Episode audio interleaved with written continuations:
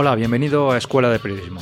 Una semana más abro las puertas de esta Escuela de Periodismo y te invito a compartir un rato de conversación, reflexión y análisis sobre el periodismo. Mi nombre es Enrique Bullido y si quieres te voy a acompañar durante los próximos minutos. Hoy vamos a hablar de Snapchat, esa plataforma, esa red social difícil de definir y difícil de comprender para muchos, entre los que me incluyo. Eh, Snapchat pasa por ser ahora mismo una de las aplicaciones más emocionantes y vivas del momento. El crecimiento desde que nació, allá por 2011, ha sido tan impresionante como lo fue en su día el de Facebook o el de Twitter. Snapchat ha conseguido en muy poco tiempo un gran éxito, sobre todo en un público muy joven e incluso está creciendo mucho más rápido ahora mismo que otras plataformas como Instagram. Eh, algunos piensan que Snapchat es el futuro del periodismo porque es una síntesis de todos los medios posibles. Snapchat nace y, por, y para el móvil, Incorpora material audiovisual de distinto tipo, ya sean imágenes, gráficos o vídeos, y además permite leer textos de forma cómoda y sencilla, generalmente textos cortos. Eh, todo ello en una sola aplicación, deslizando el dedo por una pantalla y perdiendo apenas 5 o 10 minutos en un medio de comunicación. Personalmente no estoy tan seguro de que Snapchat vaya a ser el futuro del periodismo, sino simplemente una herramienta más con un público determinado, pero que, bueno, que creo que es necesario conocer. Y por eso hoy vamos a ver cómo funciona, qué usos periodísticos tiene, cómo la están utilizando algunos medios de comunicación y cómo puede evolucionar en el futuro. Y para que nos explique Snapchat he invitado a Eva Moreno, que trabaja actualmente en el Confidencial dentro del equipo de redes sociales de este medio digital. Eh, durante la entrevista que mantuve con Eva hace unos días, pues nos cuenta cómo funciona Snapchat, nos habla un poco de su historia, de su evolución y sobre todo de qué usos periodísticos se pueden hacer de esta red social en la que ya están presentes de forma activa con su propio canal medios como la NBC o la CNN. De hecho, hace unas semanas la CNN publicaba un anuncio de búsqueda de un productor específico para Snapchat. Entre las funciones que pedía para este puesto estaban la producción de gráficos en movimientos de alta calidad, vídeo, la selección de fragmentos de sonidos, la reescritura de titulares y de historias, por tanto, Snapchat, eh, si está la CNN, si están medios como la NBC, la CNN, pues es una red viva, una red que merece la pena descubrir un poco más. Y eso es lo que vamos a hacer en esta entrevista con Eva Moreno. Así que vamos a escuchar la, conversación. Espero que sea interesante y que, que te guste.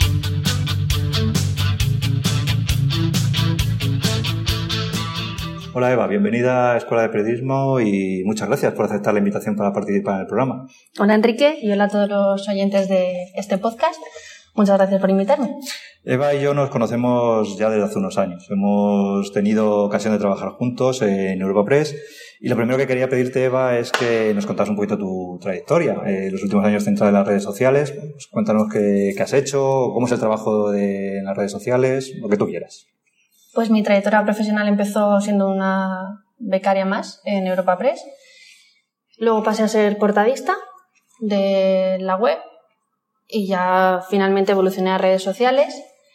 Y como tengo un background económico, estudié también, aparte de periodismo, estudié económicas, me metieron en el portal Mercado Financiero, que es el portal económico de Europa Press, y ahí llevaba tanto contenidos como redes, como toda la gestión del, del personal.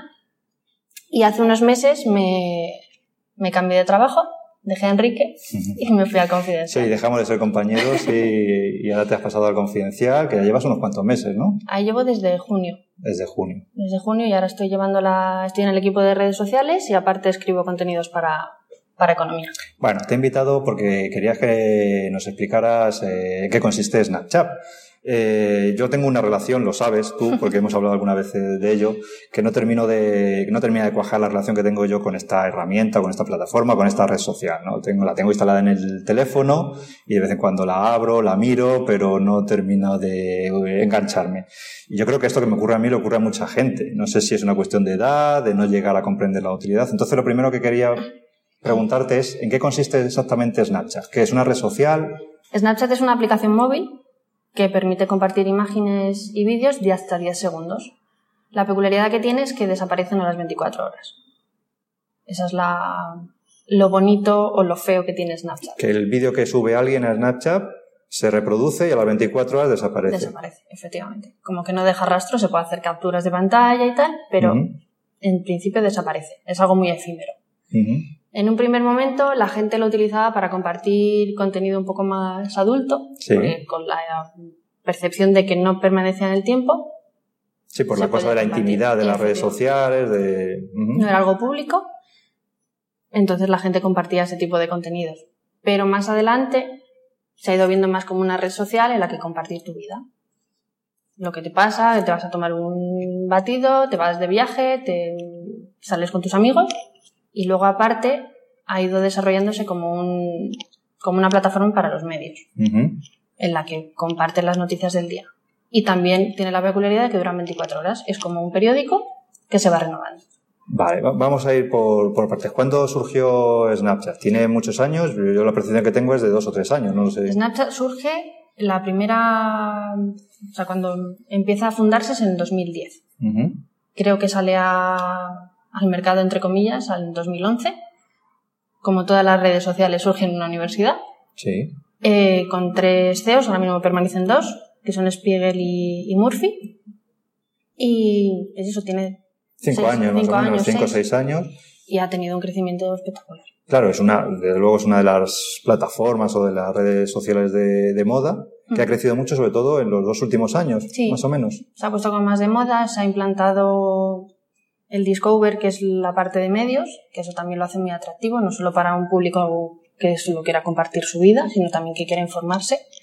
Y ha crecido muchísimo hasta el punto de llegar a, a 150 millones de usuarios diarios. 150 mil, 150 millones, Millones. 150 millones de usuarios diarios Diarios, se activos. conectan, activos, suben algún vídeo o ven O- contenido, o con lo cual es una plataforma que, bueno, que tiene mucha actividad. Sí. Vale. Eh, ¿Qué tipo de, de actividad hay? Es decir, ¿quién la utiliza? ¿La utiliza un perfil determinado de gente, joven, más mayor? ¿Cómo, ¿Cuál es el perfil un poco de la gente que lo utiliza? Según las, los millones de estadísticas que salen, la gente que lo utiliza suele ser de entre 18 y 34 años. La- el nivel de penetración que tiene gente más adulta es bastante menor, pero poco a poco va creciendo. En un primer momento, como todas las redes sociales, como pudo ser Facebook en su día, era para jóvenes, que simplemente intercambiaban sus fotos con sus amigos, pero ahora cada vez la gente, la penetración del móvil es mayor, la gente se mete más en redes sociales, mm, ya no es solo algo que se ve, ya no solo los niños saben utilizar un móvil, ya todo el mundo sabe usar un móvil. Y de ahí pasas a, de red social en red social y hay gente que llega a Snapchat. Entonces el perfil de usuario es un joven más o menos, vamos a Mm. poner entre 18, 20 años o, incluso 30. o incluso 30, está en ese, en ese rango sí. de, de edad. Eh, y ha sustituido o sirve de complemento, no sé, por ejemplo, se me, se me ocurre, eh, a plataformas o herramientas como Vine o no tiene nada que ver eh, los bines estos que, Sí. que se hacían, son diferentes o... A ver, Vine en un primer momento, ahora ampliado en la duración, eran solo 6 segundos. Mm. y muchos, lo que se llama ahora influencers, lo utilizaban para, para darse a conocer. Yo Snapchat lo veo más como una forma de contar tu vida, más que de... De relatar episodios concretos de la vida. Eso te iba a preguntar, ¿con qué objetivo, con qué propósito lo utiliza la gente? ¿Simplemente con contar cosas concretas en vídeo de su vida? Yo la forma en la que la gente que sigo, la gente que me aparece, es la gente cuenta su vida. Sigo a periodistas que hacen un poco más labor de reportajeado y tal, pero la mayor parte de la gente lo que cuenta es su vida. Vale, y se graba el vídeo, o se autograba el vídeo y se puede poner también texto, supongo, ¿no? Por se lo que he pueden visto. poner textos, se pueden poner filtros, famoso, la famosa cara de perro con la lengua, el- luego hay filtros de geolocalización en el que te dice dónde estás. Los de Madrid son muy feos, luego si te vas a otras ciudades son mucho más bonitos, Ujú. pero hay filtros de la hora, de velocidad, es como muy personalizable. Vale. Y bueno, pues ya hemos visto un poco cuál es el perfil de usuario, alguien joven, 18, 25, 30 años, cómo se utiliza. Eh, en tu opinión, eh, ¿es una moda más Snapchat? Es difícil hacer pronóstico, lógicamente, porque nadie sabe lo que va a pasar en, no te digo ya en cinco años, sino en dos. Pero ¿o ha llegado para quedarse un poco más estable tipo Twitter, tipo Facebook, que tiene, que se ve que tiene o que aparentemente tiene cierto recorrido? A ver, ha tenido un crecimiento muy, muy rápido en muy poco tiempo. Lo que puedes pensar es que ha llegado para quedarse. Lo que pasa es que de repente se ha encontrado con un escollo, que son los Instagram Stories, que es la, la respuesta a Snapchat que ha sacado Facebook. Facebook quiso comprar Snapchat en su día. Sí. Snapchat dijo que naranjas. Y Facebook, ah, desde su propia Plataforma. plataforma, que es Instagram, porque también es suya, ha sacado este, esta nueva forma de, de compartir, De compartir vídeos también. imágenes, que es exactamente igual Sí. que Snapchat. Lo Ajá. único que le faltan de momento son los filtros. De, para ponerse caras o... Pero ya se pueden poner emoticonos, se pueden poner textos en distintos colores. De hecho, lo anunciaban hace un par de días. O sea, es Una- exactamente igual. Lo que pasa es que mucha gente recurrirá a Instagram porque tiene las dos formas de compartir contenido. Tanto algo que desaparece como algo más que permanece un poquito más y que, y que se puede volver a, visionar, ¿no? como son las fotos que, o los vídeos que tú compartes, como incluso como en tu feed de, de Facebook. Tienes las dos utilidades. Tienes la utilidad de Facebook y la utilidad de Snapchat. Ya. Bueno, ahora ya que hemos visto un poco cuál es el perfil de usuario, cómo se utiliza, cómo funciona, para qué sirve, eh, pues vamos a, ver la siguiente pregunta. Yo creo que es obligada. Mm, ¿Cómo se puede integrar todo esto en el periodismo? ¿Tiene alguna aplicación práctica en el periodismo? Yo creo que sí. O sea, para compartir cosas en el momento exacto en la que lo estás haciendo es útil. También lo puedes hacer en Periscope o lo puedes hacer en Facebook Live, pero es otra opción. Son como pildoritas de la realidad que puedes ir compartiendo. Tienes la posibilidad de añadir textos si en el- la propia imagen no puedes relatar todo lo que pasa. Es otra forma. Lo que pasa es, el único inconveniente que yo le veo es la, las 24 horas que Lo efímero, ¿no? De, de los, de que desaparece totalmente. Vale, hasta ahora supongo que los únicos medios que están acercándose a Snapchat son medios norteamericanos de Estados Unidos, eh, que son los que empezaron, ¿no? Eh, A ver, la, la cosa que tiene, o sea, la gracia que tiene Snapchat en cuanto a medios es una, la última pantalla que se llama el Discover, en la que los medios vuelcan ahí contenido, igual cada 24 horas, y tienen creatividades muy, muy bonitas, muy divertidas, en las que, y luego aparte se puede leer texto. Ya como forma de retransmitir de forma personal, como, pueda hacer, como puedas hacer tú o pueda hacer yo, le- lo veo un poco más limitado. Como un- una utilización de Snapchat personal, de, de un periodista individual, tú lo ves limitado, ¿no? Lo veo limitado, incluso como propio medio, porque hay medios que están en el Discover y hay medios que no. Sí, De momento solo está en Estados Unidos Sí. y hasta hace, y hace unos días ha salido en Francia. sí. Pero hay algunos medios que no lo tienen, ese Discover, porque no han podido entrar, porque piden mucha prima, lo que sea, y tienen su propio canal. Como el de un usuario, pero con el nombre de, ahora se me ocurre, Al Jazeera English, que lo hacen muy bien, pero para eso tienes que tener corresponsales. Vale, o sea que una cosa es el canal y otra cosa lo que me estás contando es el Exacto. Discover, que ya es, digamos, la oficialidad de un medio de Exacto. comunicación como tal, con, su, con sus historias, ¿no? Dentro de, de Snapchat. Las historias que comparten los medios de comunicación también sufren ese contenido efímero, también se Sí. borran a las 24 A las horas. 24. eh, y se actualiza mucho. Lo que, que- ¿Qué ejemplos hay que lo estén haciendo bien de, en Estados Unidos? La CNN, supongo. Así como medios de información general, la CNN es la que mejor lo hace. Es la que yo creo que está invirtiendo más, la que está poniéndole más, más carne en el asador al asunto. Porque las cartelas que hace, los vídeos que incluye, es como si estuvieras visitando la CNN, pero en un formato mucho más, ¿cómo decirlo en español? Eh, más user friendly, más... Sí, más, más fácil de usar y más agradable Exacto. hacia, hacia el usuario, y ¿no? con la ventaja de que todavía no hay anuncios.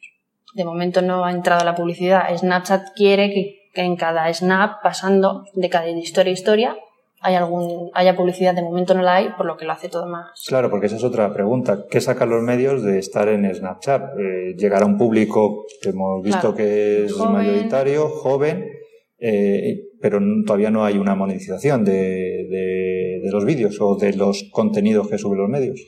En principio no. En principio no. No sé, como no está abierto en España, no sé hasta qué punto puede llegar a monetizar o si tienen estadísticas de las visitas que tienen o si hay alguna tasa de retorno o si incluso visitan la, la web desde ahí.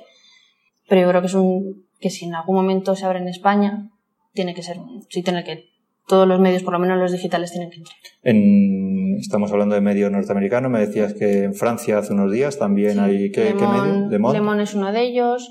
La versión francesa de Vice también se ha metido. Sí. Lo que se suele meter en el Discover, aparte de medio de información general, es información muy concreta, tecnológica, femenina, de comida. Sí, adaptada también a un poco el público que, está, en esa, en esa red. ¿no? Efectivamente. ¿Y en España hay alguna iniciativa, algún medio? ¿Están haciendo algo? ¿O no se está haciendo todavía nada en España? En España no se está haciendo nada. Como medio de comunicación. Efectivamente. Em, varios medios tienen el canal. Verne tiene uno, El Mundo tiene uno, nosotros tenemos uno en el Confidencial. El que yo creo que más lo usa es el español, que hacen mm, reportajillos y luego la ventaja que tienen es que esas historias se pueden descargar y luego las convierten en un reportaje que va a la web. Yo creo que eso también es muy interesante. Sí, aprovechar un poco el trabajo hecho para, con esta herramienta para luego... Para no perderla en esas 24 horas, poder volcarla en, en la web y que más gente lo pueda ver. Vale, y entonces, eh, ¿qué características o qué habilidades tendría que tener no sé, un periodista? Ahora, lógicamente, los periodistas tienen que ser multimedia, tienen que mm. manejar diferentes lenguajes, el escrito, el audiovisual, pero ¿qué características, en tu opinión, tendría que tener un, periodista o alguien que esté interesado en, bueno, en acercarse a esta herramienta y utilizarla, por lo menos, o explorar su utilización de forma un poco más profesional? Pues tiene que ser un periodista que no se quede en su casa porque lo que tienes que contar es historias y las historias en una redacción mm, las cuentas en, en, tu propio editor, pero no tienes que salir a la calle a buscarlas. Hacerte un reportaje, una manifestación, eso es lo que, eso es lo que puedes contar a la gente. No desde tu sitio, desde tu mesa, tras la seguridad de una pantalla. O sea que tú lo ves orientado hacia las coberturas, por ejemplo, en el exterior, coberturas mm. de manifestaciones o de actos o de cuestiones en la calle. Mm también muy orientadas, claro, pensando en ese público joven o con un lenguaje también muy adaptado, ¿no? A esa... Snapchat permite la posibilidad de meter texto, pero también emoticonos. Hace poco compraron una empresa que se llama Bitmoji, que puedes meter muñequitos y cosas así. Si haces un contenido un poco más ligero, incluso puedes adornarlo con ese tipo de, de cosas visuales y, y, hacerlo más, más agradable para... ¿Tú crees que va a seguir eh, creciendo la, la plataforma? Sí sí, que va a seguir desarrollándose y que, bueno, pues seguirá, como me decías que eso, que había comprado diferentes plataformas, ahora la de los, los emoticonos o algo parecido, que seguirá creciendo, la, no tiene, no tiene visos de ralentización en su crecimiento. Yo creo que no. De hecho, se dice, se comenta que el año que viene saldrá bolsa. Y cada vez está buscando más financiación, ya no solo por parte de accionistas, sino también de bancos, por lo que se puede pensar que quiere comprar incluso más, más empresas pequeñas para luchar contra Facebook, porque en realidad es uno de sus mayores competidores, sobre todo por Instagram. Y crecer, va a seguir creciendo. La cosa es que habrá ese bonito Discover al resto de países. Al resto de. Porque solamente está eso en Estados, Unidos, y, en Francia. Y cuando tú prevés que en un plazo breve o medio de tiempo sí que puede abrirlo Hombre, lo de, lo de que lo fuera a abrir a Francia no era algo muy, muy sabido y sí, ha, sido un poco, ha sido un poco sorpresa, ¿no? Entonces. por lo menos para mí lo ha sido. Y en si por, hablamos por geografía nos tendría que tocar. Ya, ya, ya, ya, ya. Estamos muy cerca para que nos toque. Bueno, pues yo creo que hemos hecho un buen repaso, ¿no? A lo que es Snapchat y cómo puede aplicarse al periodismo o qué utilidades puede, puede tener para el periodismo. Eh, pues, eh, solamente darte las gracias, Eva, por, gracias a ti. por participar en el programa, por eh, ilustrarnos sobre lo que es el Snapchat. No sé si me has convencido para que siga, pero yo intentaré darle, algún snap para intentaré darle más vueltas a, y de vez en cuando eh, toquetear la aplicación y seguir descubriendo. Eh, y nada más, para terminar, si quieres, dinos dónde te pueden localizar, quien esté interesado, no sé qué redes sociales, los datos, las coordenadas que tú tengas, dónde te pueden localizar, qué redes sociales o Redes sociales muchas, pero la que más utilizo es Twitter, me podéis encontrar en arroba Eva Laura Moreno y ahí estoy. Nada, encantado, yo recomiendo que, que, echéis un vistazo a su, a su Twitter, que además de gato, que también ahí sale alguno, además de algún gato que sale por ahí, pues comparte información muy interesante sobre todas estas herramientas, plataformas de redes sociales eh, y os vais a enterar de muchas, de muchas cosas. De nuevo, Eva, gracias por acompañarnos estos minutillos y estás invitada para repetir aquí la experiencia cuando quieras. Por supuesto. Pues nada, muchas gracias. Gracias a ti.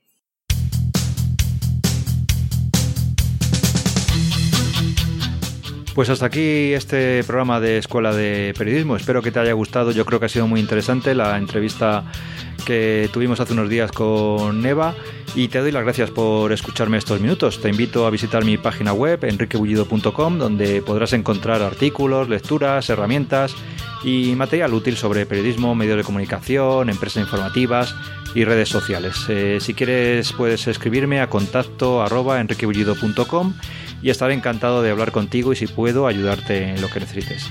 También te agradecería, como te digo todas las semanas, si me dejas una valoración en eh, una reseña en iVoox o en iTunes y que difundas este podcast entre tus compañeros y amigos. Entre todos podemos ir eh, haciendo cada semana un poquito más grande este proyecto. Así que nada, muchas gracias y hasta la próxima semana.